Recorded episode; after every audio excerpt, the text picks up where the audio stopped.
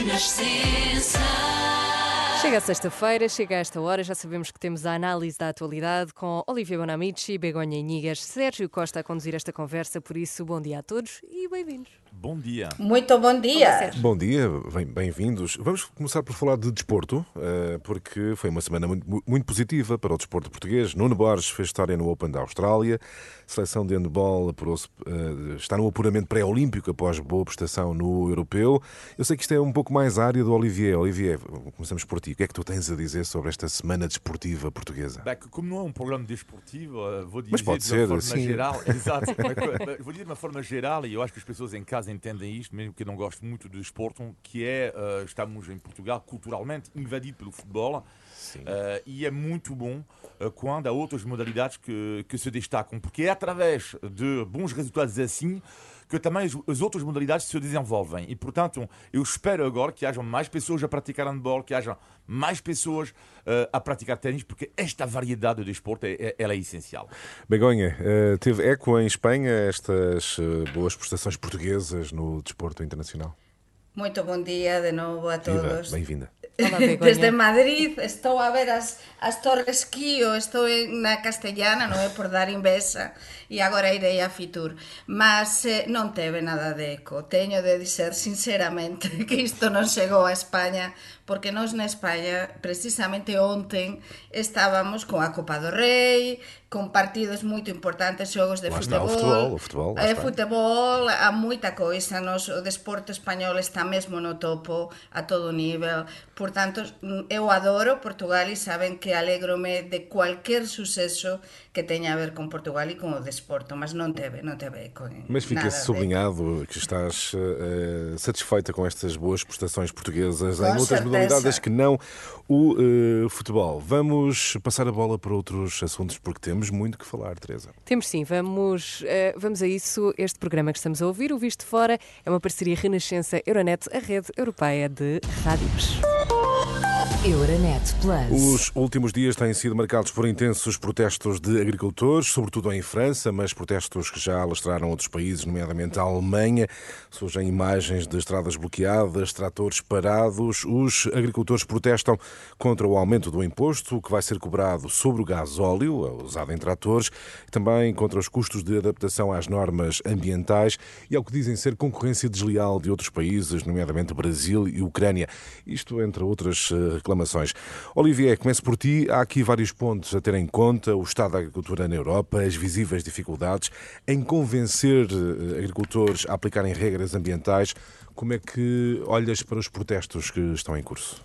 Bem, eu diria que para já vai ser uh, batizado do jovem Gabriel Attal, hein, 34 anos, vai ter que, li- ter que lidar agora com, esta, com este protesto, porque os agricultores não brincam em serviço. hein. Certo. Uh, já sabemos, isto é o grande receio. Ele vai anunciar esta tarde al- algumas medidas, não sei se elas serão suficientes para acalmar o movimento dos agricultores, mas o que é que se, se anota de uma forma global? Eu diria que eh, o que é curioso no caso dos agricultores em França, este movimento, é que é um movimento apoiado por quase todos os franceses. E eu acho que, de forma geral, eh, o, a, o protesto dos agricultores na Europa toda ela é apoiado pela opinião pública. Porquê? Porque eh, a agricultura tem, mexe imenso com o nosso passado. Mesmo que não, tive, não tivesse um pai agricultor, não é? Eh, sempre tivemos ou um amigo, eh, portanto, não é? Um O pai de um amigo. sim. Mexe com a terra, mexe conosco. E, portanto, o próprio eh, ministro da Administração Interna disse que, neste momento, a polícia até eh, foi bastante calma contra o movimento. E, às vezes, eles fizeram ações já bastante pesadas Sim, em França. bloqueio, sim. Eh, colocam comida numa espécie de lixeira, não é? Tomates espanhóis, sei lá, vinho também, vinho, vi- vi- vinho de, de- de Espanha também, assim na, na estrada. Bom, dito isto, eu diria que há, há um grande problema neste momento que é a questão de, das regras do jogo que não são iguais para toda a gente, a agricultura. Eh, por exemplo, lá o caso dos franceses, eles queixam-se da Espanha, por exemplo, do Brasil, sim. dizendo, por exemplo, em Espanha o preço de hora do ordenado mínimo são 7 euros, eh, lá em França são 12 ou 13, acho eu. É complicado eh, haver um preço do, do tomate mais baixo em França versus a Espanha. Mas, por seu lado, a Espanha pode eventualmente se queixar em relação a outros países, Portugal também em relação a outros países, ou seja, somos sempre vítimas na agricultura um pouco do outro Então também. tem que ser uniformizada É, a é, política? sim, mas é complicado. Sim, teria que ser, mas é complicado. Porque também é complicado impor a um espanhol, não é? Uh, a partir do momento em que são 7 euros a hora, é complicado. E ao mesmo tempo, o consumidor francês, como o consumidor português, o que é que ele quer? Ele quer também pagar menos. É essa a grande questão. E essa a grande dificuldade. Querem pagar menos, mas ao pagar menos, no caso, por exemplo, dos franceses, olha, vais consumir um tomate espanhol e não vais consumir um tomate francês. Begonha, como é que tu olhas para estes eh, protestos e como é que se resolve esta, eh, como é que se satisfaz eh, as exigências dos agricultores? Olha, pergunta difícil. Sempre me caem a mí as perguntas difíceis. É para isso que aqui estamos, para responder a perguntas difíceis. Olha, eu vou, eu vou ver, eu vou avaliar isto en conxunto. Vamos Sim, ver. O vamos Oliver fala en conxunto do tomate non sei que, o preço e tal. Vamos ver. Isto é un protesto global e un protesto que vai ser a nivel europeo. Eu posso avanzar cá porque xa te teño a confirmación de que aquí en Madrid, onde eu estou agora, vai haber tamén unha grande manif, unha gran manifestación. No fin, exactamente teño aquí indicado, acho que no día 21 de febreiro, eh, xa deste próximo mes, eh, eh, eh, similar as da Alemanha, eh, sí. até a porta de Brandenburgo, eh, as de París. É verdade que no caso da França eh, morreran dúas persoas, non é? E entón foi realmente triste, mas é que eu lembro cá que xa en España Os agricultores aso que foi o primeiro país onde se movilizaran no pasado mes de suyo paralizouse prácticamente a circulación en Madrid Sí. e agora aínda vai ser pior porque a situación dos agricultores nos nosos países é moito preocupante. É o parente pobre das das políticas europeias, É Begonha. sin dúbida. E entón por iso non podemos ser localistas e, é- e, e non vai demorar en Portugal e, ca- e acontecer algo así porque porque realmente é o parente pobre Eh, o campo é moito importante e con a globalización os europeos máis unha vez temos de estar unidos porque temos a grande concorrencia os concorrentes non somos nós os europeos. Os grandes concorrentes veñen do sul e non do sul de Europa. Veñen do sul, eh, por exemplo, do norte de África veñen de outros E continentes Brasil, sim. Claro, de outros continentes, tamén América. Por qué? Porque é moito máis barata a materia prima. E entón, os agricultores están eh, a, a pagar moito pouco directamente pelo seu produto e depois, nos mercados, estáse a pagar a como un acrescento do 200%, moitas veces, do que se lles pagou a eles directamente a persoa que lles comprou a fruta, eh, os legumes, as hortalizas. Entón, há un grande problema que en cada un dos países se tende a solucionar da Europa, da Unión Europea e depois a nivel europeo, sin dúvida. E- Mas, dizer, difícil. que, dizer que a agricultura parente pobre, enfim, temos de ter algum cuidado, porque eh, o orçamento da agricultura representa um terço quase do orçamento da União Europeia. Portanto, eh, e- mas, eh, porque, mas lá está, há demasiadas regras e, além disso, eh, as regras não são as mesmas para toda a gente. Eh, e, e vou recordar que até há muito dinheiro na União Europeia para a agricultura e os próprios franceses são os principais beneficiários disso. E mesmo assim queixam-se. Ou seja, significa às vezes o- o- o dinheiro não é apenas isto, não é questão de dar um subsídio europeu. São também, é uma questão de. E mesmo em relação à Ucrânia, é preciso também re- rever isso. É que eh, o- na Europa estamos invadidos, a ser invadidos, entre aspas, por produtos agrícolas da, da Ucrânia. E como é que um país como Portugal, como Espanha e como França, por exemplo, eh, pode combater eh, um, um frango que vem da, da Ucrânia eh, e que, sobre o qual não se paga taxa nenhuma. Certo. Isto é que é um problema também que tem que Claro. ser, que tem que, tem que Por ser iso visto. tende a haber unha normativa a nivel europeo, se callar eh, tense de reformular, nos non somos eh, especialistas na materia, non é? Mas avaliamos a situación máis desde fora, dun, dun xeito máis envolvente, mas, sin dúbida, algo tende a mudar. Eh, a agricultura foi a gran beneficiada, en teoría, ao comezo, tamén cando a España e Portugal sí. eh, aderiran á Unión Europea, mas as regras tamén mudaran, o mundo mudou, e, e unha coisa que nos temos de perguntar é se si realmente esas axudas benefician directamente ou están a beneficiar no século XXI a estes agricultores, porque estes agricultores que se están a manifestar, se se manifestaren é porque realmente están a, a viver uma crise muito grande. E por falar, e por falar nestas manifestações contínuas, pergunto rapidamente aos dois se não há também aqui, no setor da agricultura, o risco de estes protestos serem capturados por movimentos populistas. Olivier. Bah, isto é evidente, não é? Sim, isto, sim, é, isto, é, sim. isto é evidente porque uh, a agricultura também tem a ver com o que, como estava a referir, um pouco com a nossa própria identidade. Exato. Uh, e, e isto é um tema que interessa imenso à extrema-direita, neste caso, não é? Uh, agora, o que é que é, eu acho que que seria importante é, sobretudo, não cair no erro uh, uh, de uh, opor, de um lado, os agricultores e do outro, os ecologistas. Ou seja, isto seria o pior erro que se podia fazer. E a dificuldade dos governos atuais é. Convencer a necessidade, Não, convencer a necessidade de, de se avançar Sim. do ponto de vista ambiental. Conci- exatamente, conciliar o- o- o- os pedidos dos agricultores, eh, as reivindicações que são, que são justas, mas também existe uma realidade, a realidade das alterações climáticas. Certo. E essa grande dificuldade para os governos. E, e por isso, eu, eu lembro muito bem de ter falado isto aqui há, há vários meses, quando se criou na- nos Países Baixos eh, um partido pró-ruralidade. Sim, sim. Eu tinha dito aqui que isto ia ser o início. E estou convicto cada vez mais que vão nascer, até em Espanha, um pequeno partido assim começou a nascer eh, de, de, pró-rural, por assim dizer, eh, eh, e nos Países Baixos tem um, é um peso bastante forte.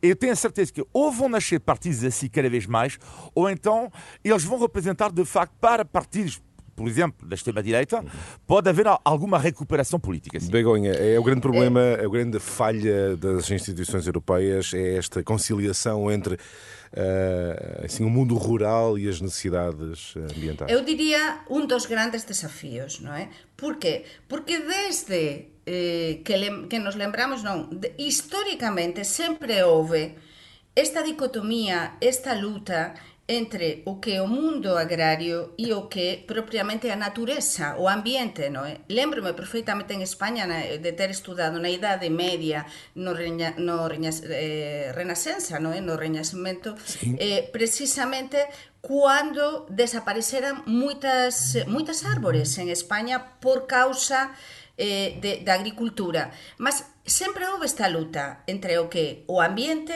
e agricultura. Mas pensen unha coisa, estes agricultores que se están a manifestar, claro que há movimentos populistas por trás. E claro que há partidos, por exemplo, como a Vox en España, é algo que coñezo máis por ser española, que se aproveitan tamén disto. Claro que sí, e nos outros países o, os movimentos populistas. Mas estes agricultores que, se, que, que estánse a manifestar, non son grandes agricultores. Aquí tamén temos un problema do que son as grandes cooperativas ou as grandes empresas, tamén de estufas, eh, a outro nivel de agricultura. Estes agricultores, estes gandeiros que se están a manifestar ou que se van a manifestar en España, son pequenos agricultores cun perfil diferente ok? Tem mais- temos esta luta entre... Só para concluir. Só queria terminar para concluir. desculpa so- sobre isto, que é o que é que eu tenho anotado, uh, uh, porque estamos em Portugal, portanto, com uma visão de, de fora. O que é que tenho anotado em Portugal e, e- e- não só? Que é, eu acho que as pessoas do- dos poderes centralizados, não é? Uh, lá está, acontece, os poderes uh, têm lugar, uh, têm a sua sede nas cidades. E os urbanos, há um problema neste momento na sociedade urbana, na minha opinião, que é as pessoas que vivem em cidades adoram passar fim de semana no campo. Adoram ver ovelhas, adoram comer caldo, caldo verde, mas é uma espécie de burguesia urbana, não é? Que olha um pouco com desdém, mas com desdém, mas, ah, mas para um Como fim de semana. para um é? fim de Algo- semana é ótimo, ah? É. Ah, ou seja, para eles é. Algo quase seja, exótico. é- exatamente, e- e- e- e digo isto com toda a vontade porque eu sou urbano, eu, mas é exatamente isso, é uma espécie de desdém que há em relação uh, a este mundo também que existe e que sem o qual as cidades não podiam também existir. Muito bem. Uh, neste, neste programa falamos ainda de uh, um alerta, agora que deixamos a agricultura, passamos para a defesa. Um alerta que pode surpreender ou talvez não. O ministro alemão da Defesa alerta que no futuro Putin deverá atacar países da NATO. Begonha, é um risco real? Uh, como é que a Europa deve preparar-se? A Europa e a NATO uh, deve- devem preparar-se para essa eventualidade. Oia, cando comenzou a guerra na Ucrania, a invasão da Ucrania, eh, lembro-me perfectamente neste programa de ter avaliado, analizado a problemática para NATO, precisamente da, da invasao e cual era eh, o ponto de vista no estratégico da Alemanha e dos países fronterizos. E a, mes, a mesma coisa dois anos depois, continuamos igual, é dizer, o risco para os países fronteirizos eh, da Rusia, hm? de, de, de invasao por parte que pertencen a NATO e, e de invasao por parte de, da Rusia é evidente sempre sempre existiu este, este risco. Por que comenzou a invasao da Ucrania? Por que? Comenzou porque o Putin quería moito tempo eh, invadir a Ucrania, ficar con Ucrania. Mas alén de todo iso, eh, os países da NATO estabanse a aproximar con máis defensa perto e, e ampliar máis esa fronteira exterior, digamos, da NATO. E entón, o Putin viu un perigo evidente. Entón, para o Putin, claro que é un perigo, é un perigo evidente. E en cualquier momento temos de estar preparados porque podese producir esa invasao. Entón, o ministro alemão fala en un período de 5 a 8 anos, non é? Para se producir esa invasao. Eu non sei eh, non sou estratega, non é? Mas é, é, é un perigo que está lá e que pode, pode acontecer. Olivia, claro como, sim. é que, como é que se deve preparar para essa eventualidade? O reforço do orçamento da defesa, eh, recuperar sim. eh, serviço militar obrigatório, por exemplo? Não, mas isto é óbvio que tem que haver mais orçamento. E há, e há neste momento, portanto, maior orç- orçamento em muitos países europeus a nível da defesa.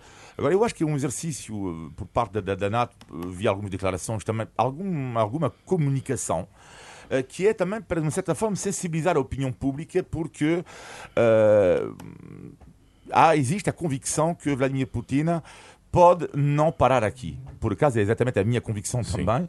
Eh, portanto, que eu partilho completamente isto, que isto é um pretexto, de certa forma, para uma operação a grande prazo do chamado imperialismo russo. Eh, e do outro lado, eu acho que há uma sensibilização que é eh, que há uma preocupação. Porque, por exemplo, a Suécia, é, é loucura, quer dizer, a Suécia eh, recentemente até pediu para cada um dos suecos se preparar mentalmente eh, para um- um- uma, uma guerra. conflito. Ou seja, existe preocupação porque na cabeça de Vladimir Putin é muito complicado ler o que é que há na cabeça deste homem não é? e deste regime eh, de, de Vladimir Putin. E é por isso eu acho eh, também bom que haja um exercício militar da NATO neste momento de grande amplitude. Sim, mais, Eh, o mais eh, consistente. É isso, eh, desde os anos exercício. 80. Exatamente. Eh, e e é- isto, é, isto é importante, para, é para mostrar também que a Rússia que eh, a NATO estaria preparada eventualmente a uma resposta. Porque os erros do passado, que é fechar os olhos, pensar que Vladimir Putin não pode fazer isto, não pode fazer aquilo, eu acho que infelizmente foi uma das ilações que tiramos e muito bem desta guerra eh, na- na Ucrânia. Muito bem, temos que avançar, temos que avançar para os temas nacionais. Eh, o Visto Fora é uma parceria Renascença Euronet, a rede europeia de rádios. Euronet Plus. Milano, Zagreb. Bruxelles, Sofia, Riga. Euronet Plus, a rede europeia de rádios para compreender melhor a Europa. Por cá, semana marcada pela manifestação de polícias. Algumas estimativas apontam para 15 mil elementos das forças de segurança em protesto em eh, Lisboa. Eh, Begonha, surpreendeu-te a dimensão? moitísimo, e dizer, estábase a preparar, eu non estaba en Lisboa, como saben, mas con certeza e acompaño moito a actualidade portuguesa, vin as imaxes, vin os vídeos, e é incrível, porque realmente que estaban moitos, mas mesmo moitos, porque mani, manifestaxoes dos policías houve moitas nos últimos sí. anos, non é? Dun xeito ou do outro. Mas así, Com esta dimensão, não. con esta dimensão, a cantar o himno con esta dimensão, e eu acho que isto é, vai crescendo. Então Este deveria, deveria, descontentamento governo, vai crescendo cada vez mais. deveria o governo responder já às reivindicações dos Eu penso que sim, porque as forças de segurança são fundamentais. Falávamos há umas semanas da importância do jornalismo não é? para a democracia. Se umas forças de segurança totalmente democráticas, em liberdade, com umas condições de trabalho justas e dignas, que é o que pode acontecer? houve un cego, non? E que o que pode acontecer? Que estas persoas se radicalicen e que acontece en tantos países con pseudodemocracias ou con unha situación moito dramática que moitas persoas ou moitos membros das forzas eh, e corpos de seguranza pública depois aderen a golpes de Estado, todo iso. Por iso é importantísimo, é importantísimo ouvir escutar estas reivindicacións e, sobre todo, que o goberno, eh, claro, agora estamos en período preelectoral, mas tanto este goberno de saída como o próximo goberno que tome pose teñen de ter sobre a mesa, acho eu, isto como uma das primeiras coisas para Como uma prioridade. Concordas, Sim. Olivier? Sim. Como é que olhaste para, Sim. para a Eu, manifestação? eu diria que, que o governo uh, português cometeu um erro uh, terrível de uh, aumentar, dar um suplemento de risco à PJ e não dar nada à PSP e à GNR. Sim. É, não, Sim, se, sim, não se entenda. Uh, e mais do que isso, é a questão de. Será que na polícia a questão do suplemento de risco faz ou não sentido? Eu coloco esta, faço esta Sim. pergunta porquê? Porque vou dar um exemplo de um amigo meu uh, que eu trabalho na polícia e trabalha num escritório. Uh, o suplemento de risco num escritório é relativo, não é? E, mas ele, ele esteve 20 anos na estrada, uh, em operações policiais, uh, e, e então ele não foi aumentado não sei quanto tempo. Por isso, eu não sei se não seria melhor, a minha opinião, hein, não sei, humilde opinião, de, de, de, de, aumentar o vencimento, em vez de. Porque o suplemento Em de risco. O, o- não, mas o suplemento de risco, o limite que há na PSP no GNR, é que eu espero que não haja depois elementos da PSP da GNR que não sejam abrangidos pelo suplemento de risco, que eles vão continuar a ganhar uma miséria em relação aos outros colegas, porque cada um tem o seu próprio percurso. José Luís Candado, é? o ministro, já defendeu que deve ser integrado eh, no, no, no Bem, mas salário, é- digamos é assim, mas evidente- remete mas é decisões para evidente mais que- tarde. Mas é evidente que tem que ser integrado. dizer, Agora, em relação à manifestação, eu acho que não só correu muito bem, dentro do respeito da lei, bem, como também eu acho que foi, não, acho que foi bonito, eh, de certa forma. Eu acho que eh, 15 mil pessoas que, asseguram, que, que eh, tratam da segurança a cantarem o hino nacional eh, e sem, eh, lá está, sem excessos, eh, repito, eh, é, é um- é um dos pilares, é preciso nunca esquecer, é um dos pilares da Isso democracia. é, isso Nunca é. esquecendo isto, eh, é um dos pilares da democracia. Sin dúbida, e depois que foi uma manifestação de, eh, de polícias totalmente pacífica. Essas imagens de pessoas e pessoas que sabemos que son policías dun xeito pacífico a enxer esas ruas, non é? E a cantar o himno nacional. Então, iso tende a facer pensar bastante, non é? Aos políticos. Feita, feita a análise ao protesto dos polícias, avançamos para os casos judiciais. Begonha, continuo contigo. O caso que leva eh, à constituição de arguido de Miguel Albuquerque, na Madeira, e José Sócrates, que afinal eh, será julgado por crimes de corrupção, por 22 crimes, 3 de corrupção. Isto vai contaminar a campanha eleitoral? Pode ser, mas olla, saben que eu alegrome disto, alegrome de que a xustiza en Portugal eh, funcione, é dizer, o Tribunal de Relaxao de Lisboa fez o seu traballo. Eu eh, sí que tive de acompañar, agora isto non acompañei, non é?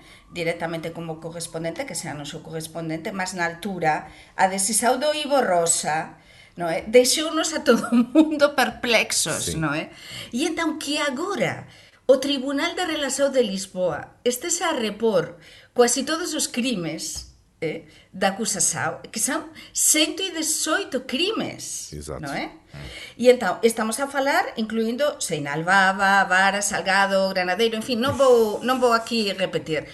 Mas é que isto é importante, non sabemos o tempo que demorará, mas vai haber xulgamento. Entón, a xustiza ten o seu tempo, a xustiza es- ten o seu tempo Então e a política o que, ao seu. contrário do que se diz, a justiça em Portugal está a funcionar?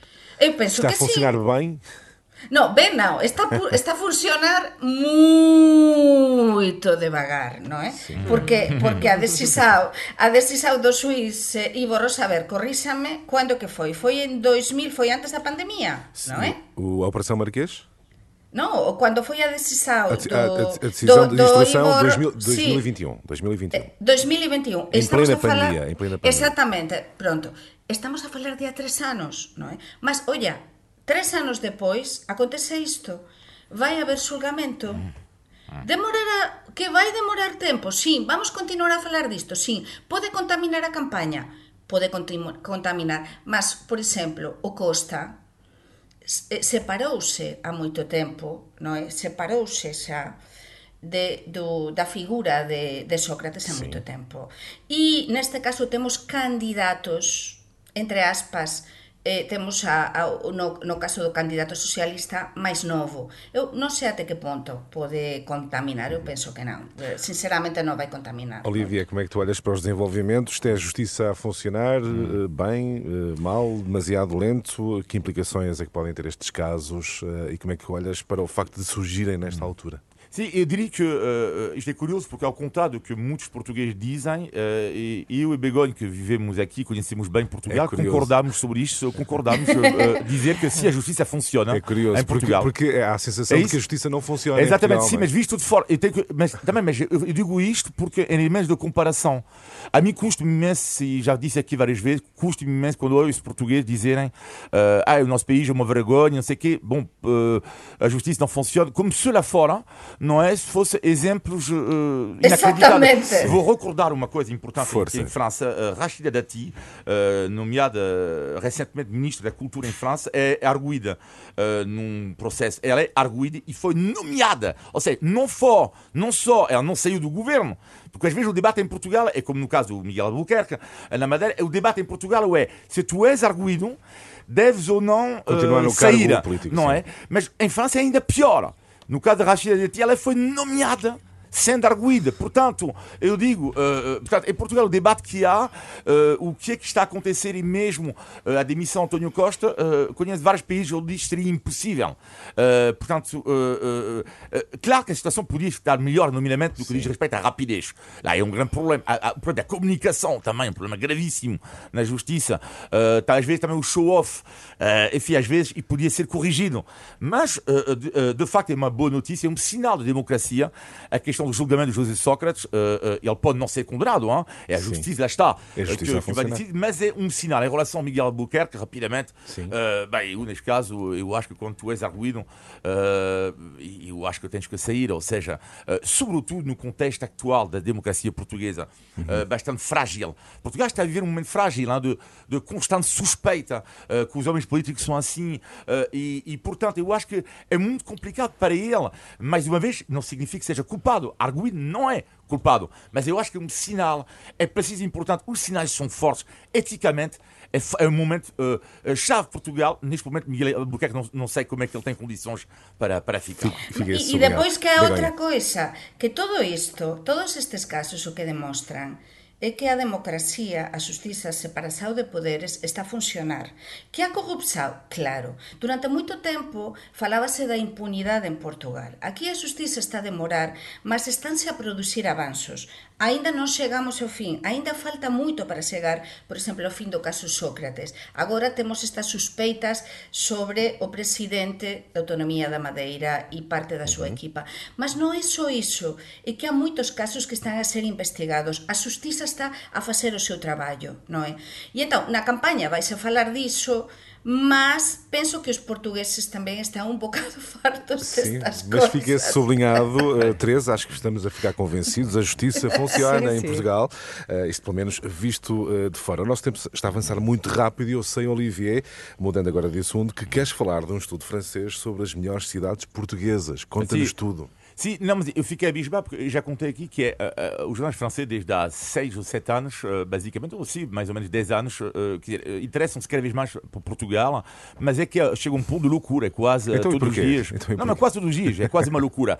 Se há um calhar é a tua influência, não? Não, zero, zero, zero, zero tu, mesmo. és tu. Zero.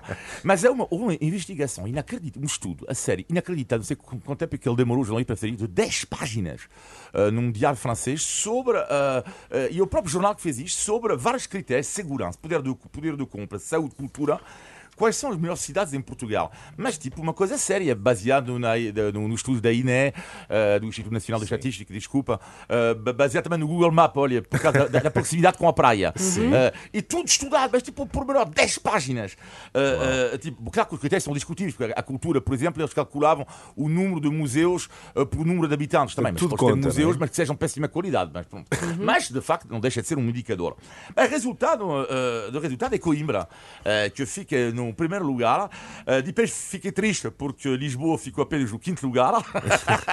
e a cidade do Porto ficou no segundo lugar, Sérgio. Uh, e uh, o- eles fizeram uma entrevista no Porto para explicar, porque havia estudantes que viviam em, no- tinham vivido em Lisboa, e basicamente diziam que a cidade do Porto, segundo o estudante que foi entrevistado pelo jornal, é uma cidade com menos stress uh, do que a cidade de Lisboa. Do e Lisboa. se calhar, por causa disso, há muitos franceses, neste caso, uh, que consideram que é uma cidade melhor para se viver. É uma grande concentração eh, na capital portuguesa. Concordas com este ranking, eh, Begonha? Eh, Coimbra, primeiro lugar, Porto, segundo, Lisboa, apenas em quinto. A mí o de Coimbra en primeiro lugar e eu gosto moito de Coimbra. Saben que gosto de Portugal e sou unha embaixadora de Portugal, mas a mí teñenme de, de deixar por o, o norte en primeiro lugar, non é? Sí. Saben que eu, non sei por qué, mas eu teño unha costela, eu acho que no Porto, non é? Mas, mas e no norte, e, adoro, e adoro Lisboa. Mas a, a ligar o que estaba a dizer Olivier con, con, con o motivo pelo que estou en Madrid eu, Vamos a iso, que, a que Fitur. partic- é na Fitur, eu posso dizer estamos a falar da imaxen de Portugal lá fora, non é? Neste visto de fora, e que na Fitur, non é? Eh, o stand Para quem não Portugal... sabe, Begonha Feira de Turismo de Madrid. Exactamente, temos de explicar sempre eh, que é a segunda eh, feria de turismo en importancia eh, do mundo, non é?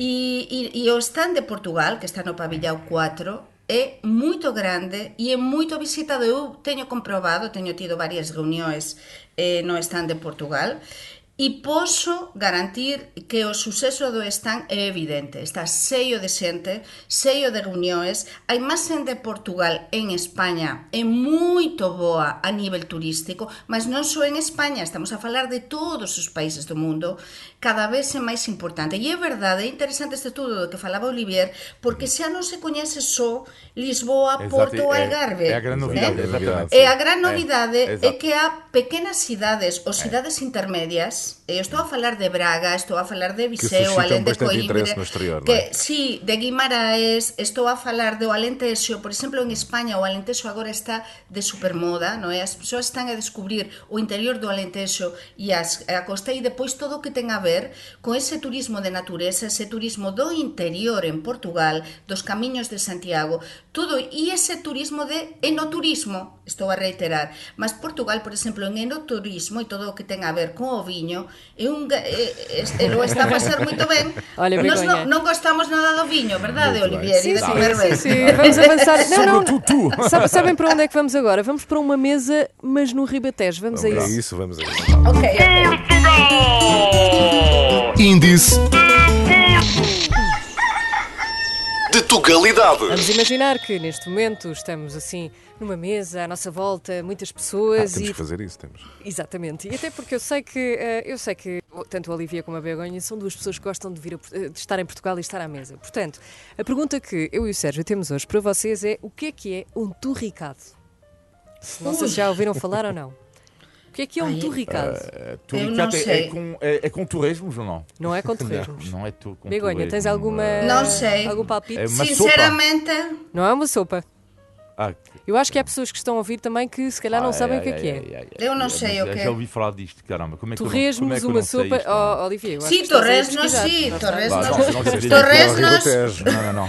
Tem que ir ao Não, não sei, Ribatejo. não estou a ver, não. Bem, então, então eu vou revelar. É, é uma coisa muito, muito simples, que eh, originalmente era feito por trabalhadores dos campos eh, e das vinhas eh, que estavam ali no Rio Tejo e é nada mais, nada menos do que um pão grande partido ao meio, sabe, um pão de padaria, Sim, sim, grandes, sim, sim. partido ao meio.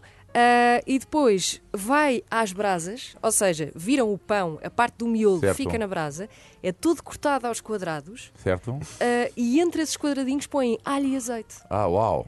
Chama-se. Turricado. Ah, Mas iso é moito parecido, por exemplo, ao que se faz na Italia. Por exemplo, na Italia há algo similar, non é exactamente igual, mas que eu aínda gosto máis do que a pizza, que cando tú vas a cualquier restaurante que non é tan turístico, te cortan así tamén, está como meio, non é máis exactamente da pizza, mas eh, é parecida con aceite, con, con orégaos, Sí, con sí. tal... É así, mas eu adoro, iso é para Mas o- a, petiscar, grande, non é? a, grande Para... pergunta, Sim. a grande pergunta também é o que é que é esta música de elevador que estamos a ouvir Não agora? está bem. É um restaurante. Eu Mas é queria, não, eu queria, eu queria uma não, coisa. Mas é que é insuportável Tens razão, isto. é, não é? Ou seja, uma pessoa come torricado com música de elevador. Sim, mas enfim, é para dar aqui assim um ambiente Mas é mais o descontraído, direto. Eu acabei de pôr mais alto. Olivier, Olivier Está é o directo. Olivier, así está xa se ve, así xa se ve que estamos en directo, Olivier. Foi o índice de tugalidade.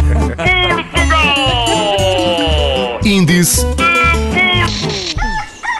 Convidamos o Olívia De Tugalidade. ele não gosta. Sim, sim, ele não, ele não gosta daqueles com música. Nem, nem- nem no Ah, elevador. não, logo. ah, não, não, não, no restaurante com música é insuportável. É mas é que não há paciência. Vamos aos positivos e aos negativos da semana. Começamos com negativo, Begonha e Nigas. Vamos a isso. Pois o negativo foi entrar na Feria de Turismo de Madrid na cuarta-feira. Non poden imaginar o que foi.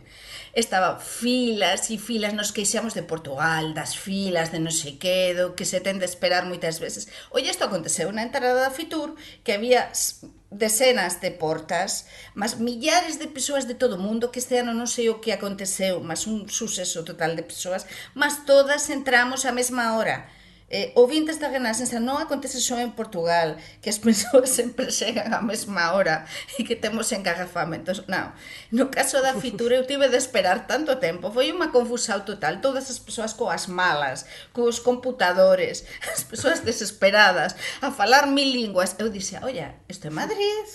E dizer, non é Lisboa. Eh, Por tanto, que non que, que problemas de, de engarrafamentos, de filas, de descontrolo e tal, en todos lados. O É assim. trânsito. Muito bem. Uh, Olivier, o teu Ah, eu fiquei um pouco triste nesta classificação do jornal francês, esta investigação, que no top 10 não há uma cidade da margem sul, eh, portanto, nem Almada, nem Charneca da Caparica, nem Seixal, zero. Uma vergonha. Por que será? Porque Não, mas sabes uma coisa, alguma digo uma coisa, justificação? o que é que eu adorei nesta, ne- ne- nesta classificação é que houve comentários na caixa Eu vou pôr a e, música e, dele e dar houve outra muitos franceses e houve muitos franceses que isto é insuportável esta música Está a Valha-me ficar Deus, mas é que é uma atrocidade e eh, havia nos critérios havia na, na caixa de comentários havia pessoas que responderam faltava um critério porque falavam da segurança do, da saúde da cultura para mim era o critério talvez mais importante é onde há menos franceses Onde há menos franceses. claro. Sério? Mas claro, porque agora, ao colocar Coimbra e Porto, Sim. ou seja, vocês vão ter uma invasão. Sim, sim. É. E achas que no próximo inquérito uh, vai ser alterada a ordem das cidades? uh, Não, eu acho que não. Mas há onde reparar, pronto, onde reparar estava que a ver que havia aí uma É. influência negativa dos franceses. há, há- há onde reparar que em Portugal isto é uma coisa curiosa, é que, eh, mas eu acho que não é só em Portugal, mas é que cada pessoa é super orgulhoso do sítio em que vive, Em que mesmo que seja sim, horrível. sim, é muito. Não, mas mesmo Mesmo- que seja não, horrível. mesmo- hein? Não, mas o que é interessante, eu não vou dizer quais são cidades que eu acho horríveis, não vou por respeito, mas há cidades que são atrozes, não é? Mas há não é? cidades que são atrozes, não é? Como qualquer mal. país, não é? Mas mesmo a cidade mais atroz, tu pergunta a pessoa, tira-me. Ó Sérgio, faz uma coisa. Não, vamos, temos de avançar, temos de ir aos Ah, não positivos eh, também. Begonha, positivo desta semana. Que lles parece se acabamos con gastronomía galega? Olla, no están de, acho da. Galiza. Maravilloso. No, Maravilloso. no están da Galiza en Fitur, que é un stand de agua, é un stand sello así todo. O de Portugal é, é moito, moito bonito. O da Galicia é todo, todo agua, non é? Moito en azul. Mas temos un restaurante e unha cafetería que para entrar tamén a filas, que é moito complicado, mas con moitos produtos galegos. Por exemplo, polvo, empanada, sí, sí, sí. todo o que son os moluscos, cervexinha, Lógico, tal, está viño... Está a chegar a hora do almoço, iso, Begoña, eu daqui a pouco estou da, en Vigo. Mas está sí, cheio de portugueses. O bon disto é que tú faces reunións eh, improbables e imprevistas en torno, como estamos Olivier e eu, a unha boa mesa, e estás e por que eu termino sempre con portugueses a falar de, da Galiza, de Portugal, mm. de tal, E é, iso é o importante, non é? que estamos próximos e que disfrutamos tamén con o mellor que temos. Muito tamén bem. a nosa Muito cultura. bem. Maravilhoso, como costumas dizer, Begonha. Olivier, Bem, eu vou escolher, eu também a comida, vou escolher a temporada da lampreia, porque sou louco, absolutamente Ai, louco da eu não gosto lampreia. nada da lampreia. Uh, sou maluco disto e uh, acontece que os preços estão a subir por causa das, das, da espécie que está em extinção. Uh, neste momento, em Portugal, estamos a falar de, para quatro pessoas, 150 a 200 euros, às muito, é vezes, muito. para comer uma lampreia. E uma das razões pelas quais eu gosto da lampreia, além do prato em si, é que é um dos raros momentos em que eu coloco o quê? Coloco o meu babete uh, azul. Uh, e o cor? babete De que cor? azul, Azul? O babete, sim, babete azul, ba- babete cor de bebê, é que eu acho extraordinário culturalmente em Portugal, que tu comes e ao mesmo tempo uh, tens 51 anos e colocas um babete como, como Mas sabes o que te- que anos. ver isso. O que tens de facer para que non se sea tan caro, non é por nada, mas no miño, no miño, carísimo tamén, na parte, sí, mas non é a al- algunha tasca, algún local, iso se callar o Sergio, algún colega da Begoña, Renascença. Podem recomendar algum local para ir e vais lá o fim de E eu semana. depois envio uma mensagem. Muito bem, É. foi o visto fora. Obrigado, sim, sim. Temos E durante até uma da tarde com vocês, Teresa Oliveira, e músicas de elevador para vocês. Exatamente, vai ser Um assim. abraço, bom fim de Visto, semana. visto de fora, despedimos-nos então com esta música que o Olivia gosta muito. O Visto de fora está de volta então para a- na próxima sexta-feira. Um bom fim de semana a todos e até Bom já. fim de semana.